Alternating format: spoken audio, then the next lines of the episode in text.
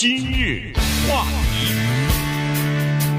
欢迎收听由钟讯和高宁为你主持的今日话题。昨天呢，这个拜登啊，他呃宣布了他的这个经济团队啊，那么打头的就是呃，他如果上任之后呢，要提名的财政部长。呃，Janet Yellen 啊，所以这个 Janet Yellen 呢，他在美国的民众当中呢，其实并不是一个呃默默无闻的人，或者说大家都不知道的人哈，因为他在二零一四年到一八年曾经担任过联储会主席，呃，这是一个女性，同时呢，这又是一个不断的打破呃叫做玻璃天花板的人哈，在担任联储会主席的那段期间呢，她是美国历史上第一位女性担任这个联储会主席的职务，那么现在她被提名。呃，担任呃财政部长，如果在参议院获得通过的话，他又是美国两百多年呃历史当中哈，一七八九年财政部成立以来第一位女性的掌门人。所以今天呢，我们把这位了不起的女性跟大家简单的介绍一下。是的，她身高啊，可以说是个矮个子，只有五尺三寸。所以川普总统当时把她换掉的时候呢，还开玩笑问说为什么把她换掉？说因为她太矮了。他后来，川普总统任命了 Jerome Powell 呃做联储会主席，但是这个玩笑呢也应了一句话，呃，当年 Dustin Hoffman 他因为主演《雨人》这个电影获得奥斯卡最佳男演员嘛，嗯，当时这个主持人介绍他上台的时候，Billy Crystal 我记得好像是是这么说的，他说，在身高五尺三寸的人的俱乐部当中。他是一个巨人，那个 Dustin Hoffman 也很矮哈，我可能他不是五尺三，但是反正个子算是一个矮个子。那这个介绍就特别有意思，因为咱们不能用身高去衡量一个人嘛。邓小平呢？邓小平有五尺三吗？可能我都不知道他到不到五尺三啊。当然，这但我想川普总统也许是开玩笑吧啊，那咱们就不管他。但是他的确说过这个话啊。呃，所以呢，我们就来介绍这个身材矮小的女性。因为联储会主席啊，他尽管这个人物可能是隶属于某个党派，你比如说他在登记选民的时候，他会登记我是什么什么党，然后呢，他个人也可能会给某一个党派有捐款。但是一般的来说，总统换任的时候呢，如果你的表现还是比较稳定的话，他们不太喜欢动这个。最典型的例子，Alan Greenspan，这个人大家都记得嘛，对不对？他一九八九做到二零零六，这换多少总统了，对不对？后来的 Ben Bernanke 也做了零六到一四，也做了，对不对？将近十年，对不对？啊，所以一般的来说不动他。那你要说联邦调查局长那个胡佛，把联邦调查局前身都算的话，五十年将近，对不对？做联邦调查局局长，我的意思说就是有一些职位最好不要去动他啊，因为。这个职务啊，就联储会主席是非常重要。你看，耶伦当年二零一四年被任命的时候，他早年的时候一句错话，整个股市都 产生了动荡，对不对？对，就那么说错了一句话，呃，所以现在呢，他出任的是财政部长，那这个就更大的机构了。他他的不管是管理的人员啊，还有动用的资产啊等等，那都是远远超过联储会的啊，所以。这个人物特别值得介绍啊，尤其是呢，他的家庭的背景，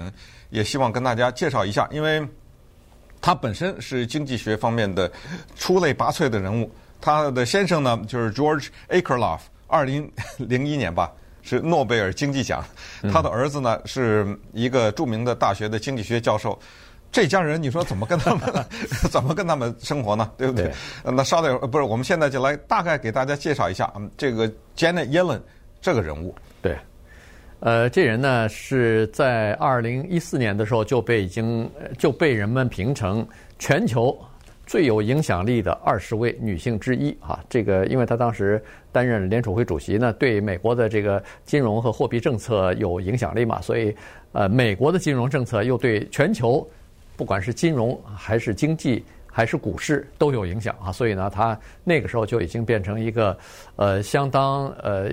知名的这么一个这么一个女性了哈，呃，她你看，这是她是在纽约长大的，她是出生在纽约的，呃，布鲁克林，哎，布鲁克林这个地方啊，然后在那个地方长大，长大以后呢，这是一个非常优秀或者是很聪明的一个女性吧，尽管个子矮小，但是呢，他高中是全年级呃第一名毕业哈，然后到呃布朗大学学的是经济。然后又进了常春藤的，是在这个耶鲁大学啊，就就得到了这个 PhD，就是呃博士学位啊，也是呃经济学。毕业以后呢，他就回到呃，他就不是回到了，他就到了这个哈佛大学担任呃经济学的教授。但是那个时候他在哈佛大学经济系担任教授的时候，整个经济系。教教授里边只有他一个是女性。你还少说了，他在耶鲁大学得到经济学博士的时候，也是她是耶鲁大学的那个经济学的班里面的唯一的一个那一系的啊，唯一的一个女性。女性，所以刚才咱们就说过，他是一个不断的打破玻璃天花板的这么一个人，他就是这样子哈。所以到了哈佛大学，尽管他在经济学方面很有研究，而且上课上的不错，但是因为她是唯一的一个女性，所以就哈佛大学。就没有给她终身教授这个职务。嗯，呃，最后措施让她离开了哈佛，这个我觉得是哈佛大学的，呃，一次损失啊。就是他后来就因为这个事情呢，他就离开了哈佛大学，然后呢，就逐渐的他就到了，一下就跳到了联储会里边去了。到联储会里头呢，就做一个基本一般的这个，呃，叫这叫经济分析吧，啊，做做一些这种经济分析方面的东西，然后逐渐的就开始了解这个政府和联储会它在经济政策、在金融政策、货币政策方面所发挥的影响和所起到的作用。是，呃，刚才说到呢，他的家庭背景值得介绍一下，因为他的背景呢，决定了他是什么政治倾向啊，他应该说是一生呢都是一个民主党倾向的人。他的父亲呢，是布鲁克林那个地方的一个我们说的带引号的一个赤脚医生啊，就是专门给穷人看病。顺便说一下呢，他们家是从波兰来的犹太人。刚才说的他的先生啊，George Akerlof 也是犹太人。当然，他的先生呢是母亲是犹太人。呃，然后当然那个他的犹太的传统啊，就是重视教育啊，重视学习啊，在他身上呢是根深蒂固的啊。发挥着他们的能量。他从小呢受他父亲影响很大，因为他注意到父亲在行医的时候呢，基本上是两块钱。你要是穷人来，只收你两块钱。然后如果你两块钱都出不起，免费。呃，在布鲁克林这个地方呢，他的父亲叶伦医生啊，就是呃名声非常的大。那他从从小呢也是看到了。就身边呢有很多的穷人，你知道这个人，等下我们看他的政治理念，你就会发现，他特别强调的是叫做机会均等，啊，他特别强调的就是这个财富呢，咱们不排除财富有的人多有的人少，但是一定要给那些我们叫做所谓嗯起点不同的这些人，要给他们更多的机会。让他们更多的有所发挥，呃，所以他因为有小时候这个经历，再加上他上学的时候呢，一路遭到歧视，到最后的终极就是哈佛不给啊，对不对？就不给你终身教授，什么原因不给？没什么，你是女的，呃，就因为这个原因，再加上哈佛大学历史上，之前我们曾经在若干个节目跟大家介绍过，还专门挑出来犹太人歧视，当然那是一九四几年啊五几年的时候的事情，但是毕竟在历史上也有过。这一个记载啊，她又是女的，又是犹太人，得了吧，对不对？这这机会就更减少。她当然除了她是女性以外，她作为犹太人的后裔的这一点呢，她也也能够在呃在各种场合吧感觉到她所受到的这个歧视。但是啊，人就是这样哈，可能有些人面对逆境、面对歧视就认命了，对不对？但是有些人他你打不倒他，他就更坚强，他就一路。除了在学术界发扬他的能量之外，他就什么从联储会，后来做到旧金山的叫做联邦储蓄银行的主席啊，呃，我都不知道这是不是历史上第一个，他在旧金山这个地方，对不对？呃，作为一个银行的，就算是行长吧，对不对？对。呃，这个是不是历史上第一次一个女性？然后她当然进入作为联储会主席的时候，她是第一个历史上第一个女的联储会的主席。刚才说的什么 Greenspan 啊，什么呃 Ben Bernanke 这些都是白人男性，对不对？啊，现在呃作为财政部长，她又是一个第一个女性。那么接下来我们就可以研究一下这个人的领导方法和他的一些特别重要的一些观念，因为这些观念可就直接影响到你我了。因为财政部管的是内税呀。我们交的税到哪儿？全交给他了，呃，对不对？对。呃，怎么支配这些税？用什么样的理念来治理这个国家的金融整个的庞大的一个体系？那绝对我们需要详细的了解一下，财政部长是一个什么人啊？对啊，这个 财政部长他当然在制定。呃，政策方面呢，它是呃有举足轻重的作用的。还因为呃，一个总统啊，他在制定一个国家的财政和金融政策的时候呢，呃，是要听取财政部长的建言的啊。这个是呃没办法的，这是等于是他这个财经团队里边最重要的一员大将了。那现在我们都知道，这个 Janet Yellen 呢，他如果要是呃获得呃参议院的通过的话，那他上任之后面临的。说实话，也是一个恨不得是一个烂摊子哈，因为现在的这个疫情啊，对美国经济造成的影响非常之大，所以呢，他是在在这之前就一直在呼吁一个东西，就是联邦政府、联邦的国会、国众呃参众两院要尽快的通过一个刺激经济方案，要帮助那些。他说的是叫低收入的，尤其是失去工作的这些人，因为这些人本身就没有什么积蓄，因为他们是低收入的这个工作，同时失去工作以后，这些人吃饭都成困难了，所以要赶快帮助这些人。所以你看，他这个理念主要是就是收入比较低的那些人呢，他是格外的希望给这些人照顾的哈。那么。他上任之后，恐怕要推进的还是这个东西，就是他要设法斡旋，在参众两院要让民主党和共和党呢达成一个共识，来推动这个经济要 要联邦政府要把钱投到这个经济的环节当中，要帮助这些呃，就是因为疫情所受到影响的这些人。今日话题。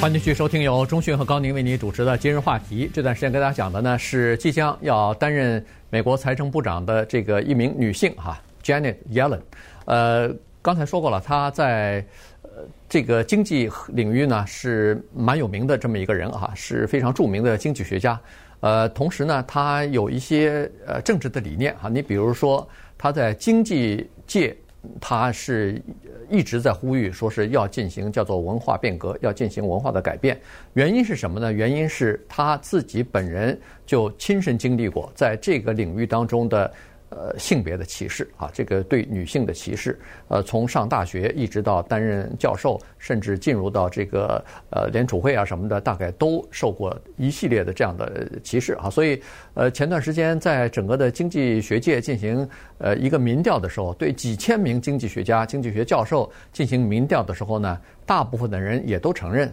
在这个领域当中是出现普遍的、系统性的叫做歧视。和性骚扰的行为，好，所以呢，他是呼吁在这方面呢，也要进行叫做 文化改变，哈，这是一方面。另外一方面呢，他呃，在很多问题上呢，他是有自己的坚定立场的。你比如说，在环保问题上，他是坚决的要呃，就是说要克服或者是减缓这个气候的变化啊。所以，他和其他的一些。呃，这个经济学家不是就提出来，为了减缓气候变化和温室效应，不是提出来呃，在就推动一个叫做呃碳排放的惩罚税嘛？呃，这个就是他呃支持的一个东西哈。同时呢，呃，在这个呃尽管他是捍卫资本主义的理念，但是同时呢，他也是希望政府啊。在有些方面呢，应该介入啊，就是应该，比如说像这次的呃经济出现了这个疫情受到影响，经济大幅大面积的萎缩，呃，失业率上升的时候，他就认为政府应该毫不犹豫的来进行干预啊，强制性的进行干预。这样的话呢，可以减轻这个呃疫情对经济造成的长久的损失，也同时也帮助那些。呃，就是低收入失去工作的这些人，呃，而且呢，在他任内的时候，他曾经对这个 Wells Fargo，呃，富国银行进行过严厉的制裁，因为前段时间不是出丑闻嘛，也富国银行呃，就是让一些客户。不断的多开账户啊，然后通过这些账户呢，他们收一些手续费啊什么的。所以这个事情被揭发以后呢，他是就是强行的对这个富国银行银行呢进行了也这个非常严厉的惩罚哈。所以你可以看得出来他在这个执行政策方面的一些理念了。嗯，刚才说的比较重点的，一个叫环保，一个叫干预，这两个呢都和共和党的理念有所对立。我们稍微的解释一下，其实共和党人并不是不承认有地球暖化这个事情，有一些政客不承认，可能也是出于政治的考虑。因为这个里面的最关键就是，如果你太多的强调环保的话，一些东西的成本就提高了嘛。呃，他们觉得就是共和党认为这样的话对经济发展不利，对一些企业发展不利。你什么都别的不说，你光是一个车，对不对？嗯。你要求加这个零件，加那个零件，东加西加，这不是成本就高了嘛？呃，所以这这是个问题。更不要说你要碰到什么石油啊、煤啊什么这种，尤其是煤啊，对不对？涉及到这些东西的时候，那更是非常的麻烦。所以。呃，在总统辩论的时候，以及在很多的呃这个理念哈展示的一个平台上面，我们都看到共和党、民主党在这方面的冲突，其实归根结底是一个经济的问题。那民主党呢，反过来就强调说，是环保是提高，但是环保我强调还增加就业机会的，就是有一些跟环保相关的工作机会又产生了等等。啊，新兴能源嘛，哎，对，这是这个问题，干预这是比较麻烦的一个事情，也是相当矛盾的一个事情，就是麻烦首先是在于。华尔街也好，和以及美国的整体的金融界，其实咱们说白了是不喜欢干预的，对不对？没有一个人，还不是说你是不是金融界，没有一个人喜欢被干预。所以共和党呢，他们比较强调的就是叫做把他他这种干预减少。尤其是川普上任以后，他把很多的之前的一些干预的条例都给废掉了嘛，对不对？这样的话，他就是资资本主义社会，它基本理念就是自生自灭，你自己去发展去，然后你发展不下去，你倒闭，对不对？呃，别老是要政府控制。可是呢，呃，民主党就觉得不行啊，有很多干预啊，包括我是，如果你要是认识从事银行界的朋友的话，你他们会告诉你。那那个条条款款，这个多如牛毛，对对，让他们觉得呃非常的举步艰辛呐，就觉得非常的难。但是呢，有的时候也你不必须得承认，有的时候你不干预他，他就给你为所欲为，对不对？他他就能够害了你，还害他自己，他他他也都能害啊。而且这种害有的时候是大面积的，所以这种东西有的时候就是要找到那个中间的地方，既不能。干预的太过分，也不能太放任，所以这就是这个耶伦呢，看咱们咱们多的多的也不说，就看他表现了，对不对？咱们这个中文说是骡子是马，拉出来溜溜。你之前的表现是你之前的表现。他在做联储会主席的时候，把美国的失业率降低了，从过去的他上任的时候是六点七，等他离任的时候是四点一，对吧？呃，这个还没有疫情，没有什么这些其他的情况，而且被他赶上的。是经济危，那个时候叫经济危机嘛，对不对？嗯、呃，等于是说他经历过，还不是美国，就整个全球的一次大的经济动荡。那么有这一个经验，会不会对现在疫情的这个经济的缓解有帮助呢？再加上我们现在所有的人都知道，大家都等着国会那个钱怎么没了，对不对？都等着呢。那么他是站在民主党的这个角度的，他就说应该发，应该发钱，而且他那个金额是要比共和党多啊。呃这么一个情况，嗯，呃，他他呢，据跟他共事的一些人呢，是说他有这么一个本领哈，除了在经济方面他呃非常精通之外，这是他的这个学科嘛，他他自己的这个专科，呃，同时呢，他有一个本领，就是他可以在呃这个两个对立的意见当中啊，就比如说就是民主党和共和党之中呢，他找出一条中间的路线来，让两党都可以进行妥协。哈，所以看看他上任以后呢，是不是可以让这个。国会的民主党和共和党呢，在这个就是经济刺激方案和呃救助方案当中呢，能够尽快的达成一个妥协哈。因为他是说了，他说在这次疫情当中呢，实际上是最大的不公平，原因就是这次疫情对少数族裔，包括黑人呐、西语裔人士啊。啊，还有女性啊，造成的损失是最大的哈，对他们的打击是最大的，所以他建议就是这个新的救援措施什么的，应该首先要考虑帮助这些人。那除了这个之外呢，其实呃，耶伦还有一个东西，大家如果注意到的话，这是他自己的个人风格哈，就是他每次出现在记者会上或者是公开露面的时候，你都可以看得出来。他是穿着那个大翻领的那个衣服的，嗯、就是那个领子是翻出来的。对，他就是把那个领子给竖起来。哎，对，呃，他呃非常的，这是变成他的一个招牌了。故意的，我想就是。哎，对，这就是一个个人的风格。所以在经济界，是耶伦的领子，在那个法律界呢 是那个 呃，就是刚刚去世的那个呃大法官金斯伯格，哎，金斯伯格也是他的那个领子呢，就还绣花啊，还是什么，反正有有哎有有点装饰的，所以他们两个女性呢，呃，都都是有自己穿着衣服上的这个风格的，而且呢，耶伦还有一个本领，大家都知道，在业内就是说他。对任何的事情都是准备特别充分的，也就是说，他对所有的事情都要问一个为什么，或者他心里头就是如履薄冰一般哈，因为他知道自己的这个职务啊，呃，涉及的面太广，对失就是如果一旦失失误或者有任何的误判的话呢，对整个的这个经济啊造成的影响很大，所以他呃制定一个政策，在执行的过程当中，他不断地要问自己。这个政策到底对不对？还有哪儿我没想到？然后就要问，如果要是错的话怎么办？啊，所以他实际上脑子里头一直在盘算的这些东西。也就是说，当一旦发现某一个政策有偏差的时候，他总能在事先就想好一个补救的办法。嗯，对。当年呢，他管理联储会的时候，管的是两千八百个人，管理的基金呢是七亿五千万美元。现在做财政部长，管的是。八万七千个人，管理的这种财务的金额呢是两百亿美元，所以这都是大幅度的提高了。那么也有也有人说，哎呀，你工作这么忙，有没有什么爱好啊？对不对？呃，下了班以后回家晚餐的时候，有没有说或者是有点什么业余爱好，打打游戏啊什么之类的？他说对不起，如果你来我家的话，你会觉得这是全世界最枯燥的一个家庭。我们家。我和我得诺贝尔经济奖的老公，以及我们经济学教授的儿子，我们家的谈话只有一个话题：经济。